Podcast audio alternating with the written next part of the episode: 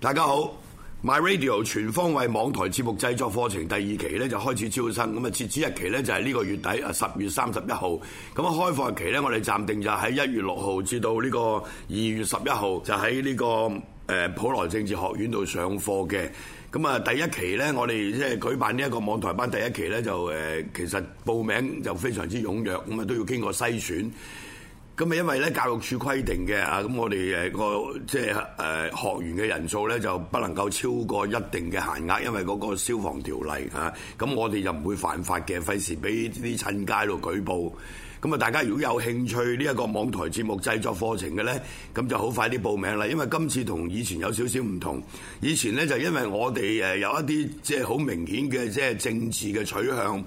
咁啊，普羅政治學院又好，My Radio 都好啦，係嘛？咁啊，似乎就為米某一啲政治立場嘅政治團體咧，就去做宣傳嘅。咁但係即係自從呢個九月舊年九月選舉之後咧，My Radio 又好，普羅政治學院又好咧，就已經從一個教育資訊啊、誒商業運作啊，咁所以咧就誒我哋會開放俾其他，就算佢同我哋未必係同樣嘅政治光譜嘅。人呢，我哋都會接受佢嚟參加呢啲班嘅，咁所以預計呢，即係報名嘅人都會多，咁所以大家咧最好就誒、呃如果想讀呢一個班呢，就盡快報名啊！咁啊，你報名嘅時候呢，就只要填妥個報名表格，咁啊電郵嚟我哋誒呢個。誒、呃普羅政治學院嘅遊子咁就得㗎啦啊！咁啊，其實就唔使俾錢字嘅，我哋仲要面試嘅啊！咁啊，大家睇我哋嗰個通告就寫得好清楚嘅。咁啊，我喺度即係呼籲各位最好就快啲報名啦，係咪？咁啊誒，總共上十二堂，咁啊每堂兩個鐘頭，逢禮拜六誒呢一個誒六、點至八點，同埋禮拜日。誒呃晏晝三點至五點啊，咁啊另外咧仲有實習嘅時間，咁啊會另行誒安排嘅，咁啊希望大家快啲報名啊，額滿即止。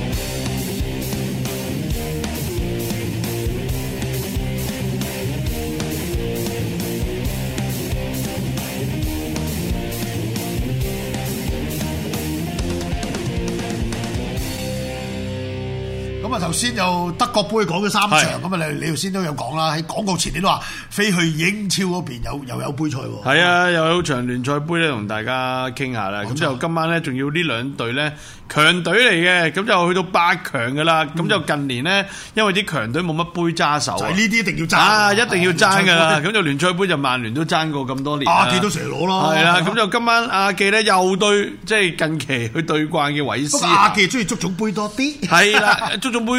蟬聯喎上年啊。誒誒，唔係誒衛冕咗嘛，衛冕衛 係咯，冕。咁就誒今晚咧就英誒英格蘭聯賽杯咧會對韋斯咸，又係倫敦打比。點解話啱啱對完啫嘛？前嗰排就咁，但係嗰場咧聯賽就韋斯咸主場。就和咗阿仙奴，係咁就阿阿莫莫耶斯啊，終於咧叫做對強隊唔莫使天才輸啦，莫天係咪才。不過唔係最近韋斯咸呢隊波，你又唔好話天才，即係雖然呢個名揶揄佢啦，但係其實。即係佢帶呢啲班係 O K 嘅，即係你以前睇佢帶愛華頓，係啊只不過你不能夠帶啲頂級，因為佢首先佢料子有限，二來壓力亦都佢即係嗰樣嘢亦都係，因為之前你帶曼聯實在有一個世界級嘅，喂前無古人後無來者嘅費格遜，你同佢比就肯定冇得比嘅，即係係咪先？所以變咗佢係小壓力之下呢，就真係超越。雖然大家都係蘇格蘭人，但係而家喺呢啲咁嘅絕地反擊，呢啲咁嘅波， 其實講得好簡單啫，韋斯咸，你都唔好望佢咩，你望佢落到嚟幫到多少手，你就係護級成功就算，唔通你諗住爭歐洲賽？咪同埋係佢咪個先防守嗰個戰術係都 OK 嘅，但係如果你叫佢打隊帶隊強隊做主攻嘅，莫耶斯又唔識帶啫。你個帶隊韋斯咸即呢係打啲。啲穩穩地手，係啦跟咪得住咯少少突擊咁樣。係咁嘛就 OK 呢嘅場波就阿仙奴當然咧就誒啲飛又唔係好去噶啦，因為咧賽前大家都知道咧，阿仙奴有個好大嘅後顧，嚟緊禮拜尾咧就會對利物浦哇喺聯賽。梗係而家你記，你估講少啊啊！，咁就而家對利物浦你唔好彩啦，係 啊，咁就利物浦近期真係上場波收起文尼都炒人，係啊，都出幾犀我見到利個陣咧，其實除咗文尼之外都 OK à, 嘅。九十十一喺晒度，係啊，但係老夫雲都有波入啊，陰哥。老夫雲唔失波先好嘢係啦，啊仲有波又濕仲要有波係入。啊咯，唉嗱，所以阿仙奴呢一場波咧，一三九啊係回咗噶，一三七係初盤，讓一球咧就由七一回到而家，哇！我冇睇錯，八二啊，係啊哇！回到開花喎，呢啲呢啲波真係驚唔驚啊？咁樣回發個上盤其啊實！真係有啲驚嘅，因咪為咯不過大家都清楚阿仙奴成日都話都係緊嘅打杯賽啊、歐霸都係用第二啲梯隊啦，咁佢第二啲嗰啲咪何唯一啊、和國特啊嗰扎嗰啲 嗰啲嗰啲咁樣，但係都其實講真都唔係好曳嘅嗰啲，但係。佢會選擇性咧，佢個中後防會揾啲比較真係靚 c 出嚟啦。呢樣嘢就好緊要。你話中前場咧，你有時見到嗰啲都熟口熟面㗎，嗯即係譬如嗰啲韋舒亞又話要傾緊續約，有啲右路嗰啲，但係佢中後防咧，佢有啲僆仔咧，坦白講，你係 fans 啊有時你見到哇呢、個咩料邊個嚟嘅啲青年軍嗰啲，你都會嚇嚇驚嘅。所以呢樣嘢亦都係調翻轉，但係韋斯咸我就心諗。你不過講冇得講嘅，你入得嚟八強嘅聯賽杯，對對都想去㗎啦。即係雖然你話你而家個形勢上唔係幾好，但係最近你有莫天才帶你諗下啱啱上場作客都可以三比零贏史篤城。咁其實最近有兩隊波雙市都係之亂㗎啦。係史篤城、史雲斯，琴晚大家我講真，琴晚就唔使多講啦，一定係愛華頓㗎啦。最近愛華頓大佬嗯係咪先？阿大聲一加盟咗之後入。入球大咯，我覺得琴日嗰場我俾入球大係咯咯，我我我自己有申報你，我話買咗讓主嘅，係讓半一嘅，咁啊係其實都都冇走雞落後。琴日你知唔知最好買嗰場係咩啊？邊場啊？喺球賽嗰度嗯講，法越嗰場主隊啊？係啊，哦，落得好勁嗰場。落得好勁嗰場，嗰隊主隊我哋仲話半場買主，全場買主都得，真係落到落飛到波度嗰場係法啊越所以就。唔係有時啲低組別咪咯，即係無端端佢啲飛會咁嘭嘭聲，你就要清楚。喂，但係留意翻喎，阿仙奴咧，其實咧，我睇翻啲績咧，喺呢個聯賽杯之前咧，第三圈贏嗰隊唐卡士達咧就掹邊贏一比零啦，啊跟住咧即第係咁㗎啦喺對上一圈咧十六強咧對住諾域治，即係叫英冠球隊啦，嗰場波仲衰，加時先贏嘅。即係其實呢兩場都係開下盤㗎啦，係即係佢對唐加士達讓到唔知兩球啊，誒、對諾域治嗰場波咧，大世界咧嗰場又係讓到兩球兩球半啦。咁呢、一場波對韋斯咸，預期中我真係諗住咧，我覺得韋斯咸咧人腳就擺出嚟就強好多。誒、呃隨時咧都係差唔多誒、呃十十一個裏邊咧，可能有七至八個係正選嘅。咁而阿仙奴咧，差唔多全部都用後生仔噶啦，話到明咧係收起翻晒好多嘅主力球員嘅。所以我覺得呢呢場波呢個一球盤咧，真係可以搏下盤，我覺係得可以㗎，係博搏韋下斯盤㗎咸係，啊一一定來倫係敦搏韋打斯比咸。嗱，記住喺倫敦打比。今年阿仙奴如果大家喺聯賽有留意咧，或者成咧，不過車仔仲肉酸，車仔係對親啲倫敦打比啲弱雞嗰啲咧，即係嗰啲韋斯咸啊、就水輸晶啦宮啊，佢咪輸俾韋斯咸咯係咯，就啱啱啱喎。佢倫敦打比今年車仔對弱嗰扎咧，係佢就就賴嘢㗎。作客又揾佢嚟搞，主場揾佢嚟搞嘅，咁但係調翻轉啦，呢場咧我睇翻啲人腳咧，咁啊唔使講啦，阿山提士嗰啲啊，奧斯爾嗰啲啊，即係唔喺度㗎啦都唔喺度㗎啦，啱啱奧斯入球靚波添，咁係啊但係一定係收起㗎啦，嚟緊嗰場緊要啊嘛，嗰係場幾時利物浦對利記，咁一定係保留，咁又都係講啦，都係和確特啊，同埋呢個基奧特、雙特啦，一定嗯係打嘅。咁、其他都係嗰啲中後防都係真係好，即係比較 young young man 少少㗎啦，一定㗎啦。咁所以你要自己去衡量啦。咁我調翻轉，我睇翻誒今日誒韋斯咸嗰個預計咧，小阿拿豆杜域啊、小豆啊嗰啲，迪法係啊呢個迪誒法沙高迪法沙高呢啲都係齊章㗎啦，即係都係喐你㗎啦，即係佢本死無大害嘅。係啊佢留咩冇所謂啫㗎佢冇得留，佢其實佢嗱，其實咧護級球隊有個好處係咩咧？佢佢嘅希望就唔好降班，係佢又冇咩希望話爭杯啊爭咩嗰啲歐洲賽。其實佢佢會比較簡單啲，當然啦，佢都慘嘅，因為係佢實力問題啊嘛，唔可以兼顧咁多。但係佢嘅心意就可能護級，但係佢亦都冇乜包袱嘅。而家有幾隊墊底啦，雙市都佔佢底，唔使驚嗰啲。咁所以我覺得誒、呃如果睇下下盤盤啦啦，呢場我都要下盤啦，飛數啦，下盤啦同埋外地啲飛數都啊回呢嘅，一球盤都回，一球球半又回。其實就講真啦，如果你正落阿仙奴主場讓一球啦，行肯定噶啦，但係都要褪咧，有警棍啊！而家都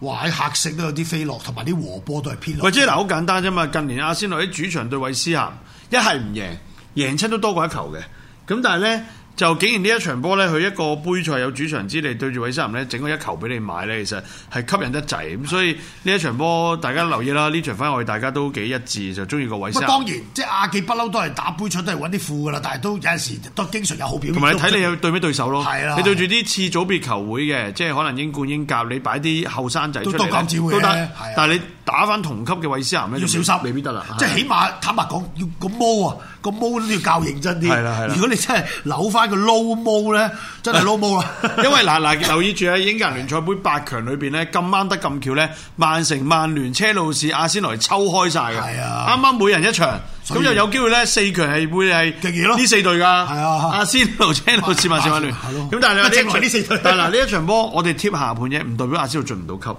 到最後和波加時先至咁啊，有得家庭觀眾傾張啊，佢話佢呢場佢話要阿仙奴喎，佢話係輸咗冇所謂，反而會有驚喜。咁當然啦，你會咁諗都冇問題，因為係我哋。近呢幾年都經常見阿仙奴打聯賽杯、足總杯都係第二梯隊都有好表現嘅，呢、個真係 confirm 嘅，呢啲係冇得捱嘅，有有有歷史記載㗎嘛有有有係全部有得睇㗎有根嘛記有有係記載㗎嘛，呢啲你咪你所以有啲但喂有個球迷阿 Kelvin 就話誒阿 Kevin 啊，佢話佢話我我買進級主。進級主咯，仲簡單。頭先頭先我我話齋，佢又可以咧就係和完加時先贏你都得。但係阿最仙近奴好似唔係講到呢場喎，佢唔係講呢場咩 係啊，之前講邊場啊紐倫堡係咩講紐倫堡都進級主咧係 好耐㗎，哦，好耐啦係。好但係呢耐一場波，我覺得如果你買進級主都唔排除，哇！但係好熱喎，進級主一一七咋。啊梗 係啦，你進金豬仲熱，咁你不如買齋主。咪係咯，咁咪係咁，我我哋買下盤嘅呢場波。下盤啦，我下唔係唔係我搏一搏啦，即係雖然都係搏㗎啦和都得㗎嘛係啊係咪咯啊，即係搏咯，即係我哋搏咩咧？就搏阿仙奴算啦。揸流灘嗰邊呢場呢場唔好講啦，講咗好耐啦。啊好講李斯特城雙城記，雙城 之亂，哇！呢場呢雙城爭好遠喎。望望賠率啦，嗱賠率方面咧就呢一場波睇下邊隊落飛啊，咁就我估到李斯特城落多噶啦，係咪咧？因為始終有個主場，李斯特城啱啱咧就估滑波嘅情況下咧就輸咗俾水晶我宮，有睇啊嗰場。哇！嗰場波我哋買黑勝啊，喂，其實講真我啊，玩黑城嗰場喂波嗰場波唔使話估唔估惑啊！嗰一定係水晶宮啊唔係啊，打到嚟水晶宮嗰場我有睇噶，打得你七彩嗰場李斯特城係係俾人中前場係控制住，你諗下，賓迪基都開齋，係咪賓迪先基，哇好勁嗰啊場開波就齋爭啲梅開二度啊！係啊其實佢嘥好多料啊！嗰場波贏就肯定水晶宮噶啦，咁所以嗰場我啊覺得李斯特城差唔多，啊係差唔差唔多到訂啦。咁就誒望落去咧，李斯特城咧其實有主勝咧，本來六七五就落到而家六點五噶啦，客勝咧由一三四就回到一三五。咁就呢場波一球球半讓波一八七嘅曼城咧就回到一九一。主隊落飛落到一九回，咦主隊都係落回飛喎，有回有落㗎兩邊都回喎，係啊係啊係啊一個就回多啲，係啦誒李斯特城咧由一八九嘅讓主回咗一九一，曼城由一八七嘅讓客就回咗一九一，冇人買喎，係咪冇人買回高啲俾你買喎，你點買呢啲波？真係老實講句。九戰九勝，曼城喺聯賽咁就其實曼城呢，誒、如果認真打冇得打嘅，因為始終李斯特城班波咧同佢個級數係爭咁其啲實。我上場咧，呢兩隊波我都睇晒，係直直落啫 嘛。係啊睇完水晶宮我睇熱刺嗰場夜啲，哇！嗰場打到熱刺啊落花流切，冇得還冇擊打嘅，冇打，冇還即係即擊係。真心講啊，佢認真同你打。其實今年曼城對過晒啲強啊，對對都揼你咁滯啊係，對強都揼啊。即係你坦白講真，真係冇得傾。佢人勁，同埋幾個都 fit 啊。中間嗰啲史達力敗家仔啊，上場對熱刺。如果佢好啲，或者再支持啲，喂咁佢贏到咁多砰砰聲咁咪敗下家啦咁係嘛啊，迪布尼又係癲嘅，射親啲波砰砰聲，撲中都入嘅，即係。整體咁啊，前邊其實你用西瓜仔即係哲西斯加比有加比哲西斯又好，或者用阿古路都冇乜所係啊謂。即係以前就話一定要有阿古路啫，或者以前我哋嗯幾年前啦，就係話前邊有阿古路，中間有 Yaya，而家呢 兩個。今晚可能都有㗎。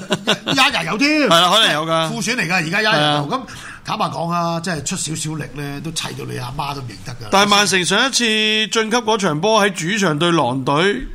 嗰場讓到兩球半三球，零比零啊跟住零比零啦。你知擺咩人出嚟嗰場波？都強制嗰場波史達寧係我知、阿古路，跟住又伊基古道、誒伊基古道根啦，跟住爺爺托尼啊、文加拉啊嗰啲都喺度哦。呢不啲過咧後備㗎啦呢，啲不過咧呢啲就打正選。不過當然啦，我相信咧咩迪布尼啊、大衛斯華啲一定俾佢唞㗎啦，係因為始終曼輪換城啊係啊一定輪換，因為始終佢嗰個聯賽先緊要嘛，同埋呢場波佢贏一球都已經叫晉級㗎啦，佢唔使大炒嗯你同。埋咧，坦白講，而家以而家啊我哋以以前呢個 moment 計咧，曼城咧，佢今年有權食好啲，係因為佢聯賽而家拋離十一分，歐聯又晉級咗。歐聯就已經搞掂啦。係啦咁其實佢而家咧，坦白講咩快車，佢嘅板凳你就唔夠佢多。係嚇，佢真係佢第二梯就唔同你第二梯嘅，人哋第二梯都係堅嘅，就唔同你亞記嗰啲銀河唯一啊嗰啲嗰啲係嘛，激和激和國特嗰啲。咁所以咧，你真係唔使驚呢場嗱，坦白講啊，有得我爆啊打我我睇過李斯特城啊。賠佩爾帶咗呢班波之後已經攞十七分，係其實差唔多噶啦。上場往你回吐要嘅，你估佢真係咁堅咩，大佬？你上場對住對人哋都要護級壓力嗰學神嘅，哇幾開心，大佬！咁我覺得輸差唔多，呢即係以李斯特城嘅實力同曼城真係完全冇得打。呢場波我唔理佢落唔落飛，用咩啲咩人，我睇到啲人呢都唔差得去邊，你放心。所以呢，呢場波我都係要曼城。你話曼城，曼城我我要入球大啊！我要呢場波，因為我覺得誒、呃你話李斯特城咧，其實主場有一定嘅入球能力，同埋佢唔知點解嘅李斯特城咧喺主場對曼城有啲計仔喎。其實咧喺近四次誒、呃交手嘅裏邊咧，李斯特城贏咗兩次嘅，咁就誒、呃有一次更加係作客贏埋曼城，就上季啊一六年嗰季啊，咁就嗰年唔係攞聯賽冠軍嗰年啊，咁就誒、呃都贏過嘅，咁同埋咧喺李斯特城咧近四次面對住曼城咧有三次有波入嘅，即係其實李斯特城對住曼城個後防咧，誒唔係話冇入冇能力入波，同埋始終今日曼城擺出嚟班兵咧一定唔係富添，咁所以搏一搏啦，我覺得李斯特城有權領先先都唔出奇嘅，呢一場波我波入球大，覺得兩隊都多入波啊，我睇法就係、我就睇過李斯特城差唔多噶啦，同埋嗯嗰班兵真係。都攰嘅，聯賽又要搏，呢啲又要搏，唔得噶啦。 因為你板凳深度，始終呢個世界真係板凳深度，球員好緊要，踢波就主要要靠球員有錢就得㗎啦係主要靠球員，你係冇啊球員你你所以你，但係你啲球員點得嚟咧？咪用錢買翻嚟咯，係就啊係咁簡單堆砌返嚟係呢個一個流水作業一樣噶啦，你有錢買好球員，成績好 keep 住咁樣攞攞攞，一定係咁噶啦。係啊，同埋喂留意啊，其實今日啲杯賽好多都係下盤落飛。但係就落飛唔一定中咧，就大家要小心啲，因為誒呢、一場意大利杯都係啊，咁就去到第十一場咧，講到意大利杯咧，咁就拿波里呢場對住烏甸烏甸咧，十六強噶啦，又係啊，十六強賽事嚟嘅，咁就誒啱啱喺十一月尾咧，兩隊波咧又交過手嘅聯賽，咁當時咧烏甸有主場咧就輸嘅，都要輸零比一，咁但係呢一場波就有調翻轉啦，喺一個十六強嘅誒意大利杯嘅情況下咧。有主場之利，嗱，波利讓到球半兩球，球半兩球呢就二點孖一就回飛㗎，咁而誒、呃客勝方面讓球客勝呢，一六七啊落到，哇好低水喎一六七喎，啱你買喎可能。一六七未 必，我中意一六九嘅， 169 多多零點零二好啲， 但係實實質差唔多，大家作用啊咪係咯。喂，但係嗱，坦白講，最近嘅拿波咧就有挑剔嘅，一切咧自從喺聯賽俾人破咗張爆咗張之後咧，主場輸俾祖雲達斯咁冇計啊！你輸俾祖仔咁樣，咁你都係噶啦。你話輸俾嗰啲喂嗰啲不不離雲圖就話得就話爆啫。喂，主場輸輸俾祖雲達斯唔算冇乜嘢啊，佢主場和法倫天拿先慘啊！係啦冇錯你和法倫天拿令到啲捧場客諗住你輸完一係咯場，下一場攞翻啲面子啊！你和嗰法場倫佢天拿讓一球球半，啊咪係咯得多㗎，即係唔係話嗰啲小讓嗰啲嚟㗎。咁講真，今時今日費率已經唔係以前嘅指唔係指爆啦係啊而家就真係仲指個指責 嘅指責指責啊指責咪 有係嘛？咁所以就爭好遠。咁你上場嘅拖連奴呢啲就冇乜分別嘅，拖連奴呢啲差即係差料。但係嗱，坦白講，最近。誒烏甸呢個勢係幾好，點解呢？啱聯賽啱啱三比一贏國米，係喂！並非浪得虛名，即係我哋用翻今年國米嘅級數同翻拿波利級數打，我哋當打平啦。因為咁國米主場勁噶嘛，佢仲要作客環境嚼佢，咁啊贏賓利雲同咩啦，克羅托內啊、佩魯賈呢啲呢啲杯賽呢啲低組別唔好傾啦。其實你最近你講真啦，呢隊烏甸唔曳嘅，烏甸最近呢發揮出小宇宙，我覺得係即係最近個勢呢。所以飛數上你睇到呢呢場波呢，嗱。誒、我打一及啦。其實呢場波都係㗎，和波同埋客勝咧喺外地隔離埠啊、澳門咧都係落飛，咁所以要留意下呢場，我覺得未必讓得起啊。我反而覺得最近因為有挑剔啊嘛，喂，其實烏甸尼斯近期入球能力咧係改善得好多嘅，咁就喺嗰、個呃啱啱聯賽 啦，佢作客竟然贏國際米蘭，其實嗰場波就大家估都估唔到跌晒眼鏡，因為誒、呃、國際米蘭喺主場讓一球球半，咁跟住咧喺聯賽咧又贏嗰啲弱旅克羅托內啊、賓利雲圖啊啲全部掉晒嘅，咁唯獨是係啱啱嗰場主場對住烏甸係輸嘅啫。嗱兩隊波咧，其實論到嗰個後防嗰個嘅防守力咧，當然就拿波利好啲，咁但係拿波利咧，打呢個 意大利杯賽咧都係嘅，都會擺副選出嚟。咁相對係咪真係咁穩陣咧？我有少擔心咯。同埋近期拿波利對拖連奴有波失，誒、喺歐聯對住飛燕諾呢嗰場波叫做無關痛癢又有失波，誒、對住祖祖雲達斯當然後防又有失波啦。咁如果以一場誒呃嘅杯賽嚟計咧，我都覺得呢場誒、下盤球半兩，你直播呃之餘咧入球大都得嘅，即係我唔排除呢一場波，我覺得誒烏甸尼斯近期嘅走勢咧入到波都唔出奇。下盤就入球大啦，即係我都覺得呢場 波你贏到三強有冇咁嘅能力啊？近期嘅烏甸。誒、擺副選出嚟又好，或者擺因為冇咁多副選，副選要夾雜啲正選同你班副選打咧，唔會太過輸蝕嘅，所以呢場波下盤都係可以留意到喂，。其實我就呢場我都去搏下係啊盤，同埋入球大嘅，我都係啊都係係，因為因為正路玩法呢場波，兩隊波最近啲功力無需懷疑，咁不嬲拿波利主場惡㗎啦，係功力就無唔使質疑啦。咁但係烏甸最近啲入球能力都犀利，你可以去到聖西路入三比一咧，真係絕對係有有料嚟㗎，係咪先？咁我覺得功力咧最近嘅客隊烏甸就翻翻嚟㗎啦。係咁同埋咧往績咧近六次，誒、呢、個烏甸作下呢個拿波利都開咗四場大嘅，以兩點五球中位數為啦。咁同埋睇近況啊，各方面咧，我覺得下盤咧有機會，即係可能有機會嗰啲二比二大波打，甚至乎真係會唔會少輸一球咧？因為呢場波佢而家讓咩嘛？又半兩啊啦，係啦，讓咁多咧，一球都可以下盤，二係咯，比一都下盤，係啦，所以我覺得三比二又下盤，我我就會嗱嗱坦白講喎，呢場我會攬下盤為主一。定下盤啊買，主係啊，跟住咧就先至再入球大嘅，大細注買嘅。唯獨是就有啲球迷可能話：哇，初盤開開得好深咁樣。咁啊咪因為點解咧？今年拿波利嘅主場咧，佢入得咁勁咧，一定係深噶啦。即係係即係呢啲冇得傾噶，唔使即係唔使緊張噶。啊但等於有一場波啫嘛，上個禮拜。誒、我我都擺咗條飛上網㗎啦，西維爾主場利雲特對利雲特讓球半兩啦，你見哇！過啦嗰場真係喂，食到啊喂，但係嘢啦同埋哦，我我記得要再提大家啦。啱啱禮拜六都有提嘅，嗯馬會近期開球半量咧，唔使統計嘅，大部分開下盤下盤係啊有冇記得啊？有啱啱馬體會又係係誒嗰場球半量球半量對阿拉維斯啊，又係開下盤。即係其實咧，馬會開得球半量俾你搏咧。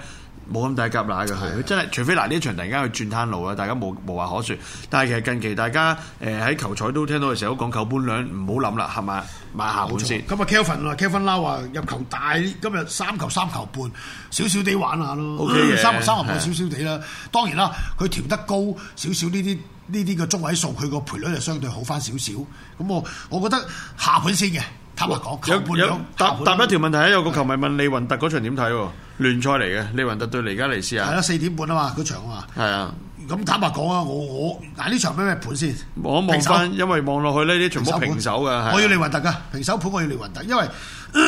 我啱啱借咗佢啊嘛。頭先講受讓作作西維爾球半兩嘅，我條飛你上我 Facebook 睇到我條飛美關三轉四好簡單。我會揀佢就因為利雲特個主場今年都仲信得過，嗯坦白講。誒調翻轉誒，我自己覺得咧，雷加利斯今年作客咧，佢有個好個弊，有個弊處。係你留意翻，佢八場嘅作客裏邊咧，三場贏波，五場輸波，未和過噶。所以今場咧，如果你有吉士嘅話咧，你有啲話，唉，咪有主城，啊兩嚿水貴得滯，你直情唔使買。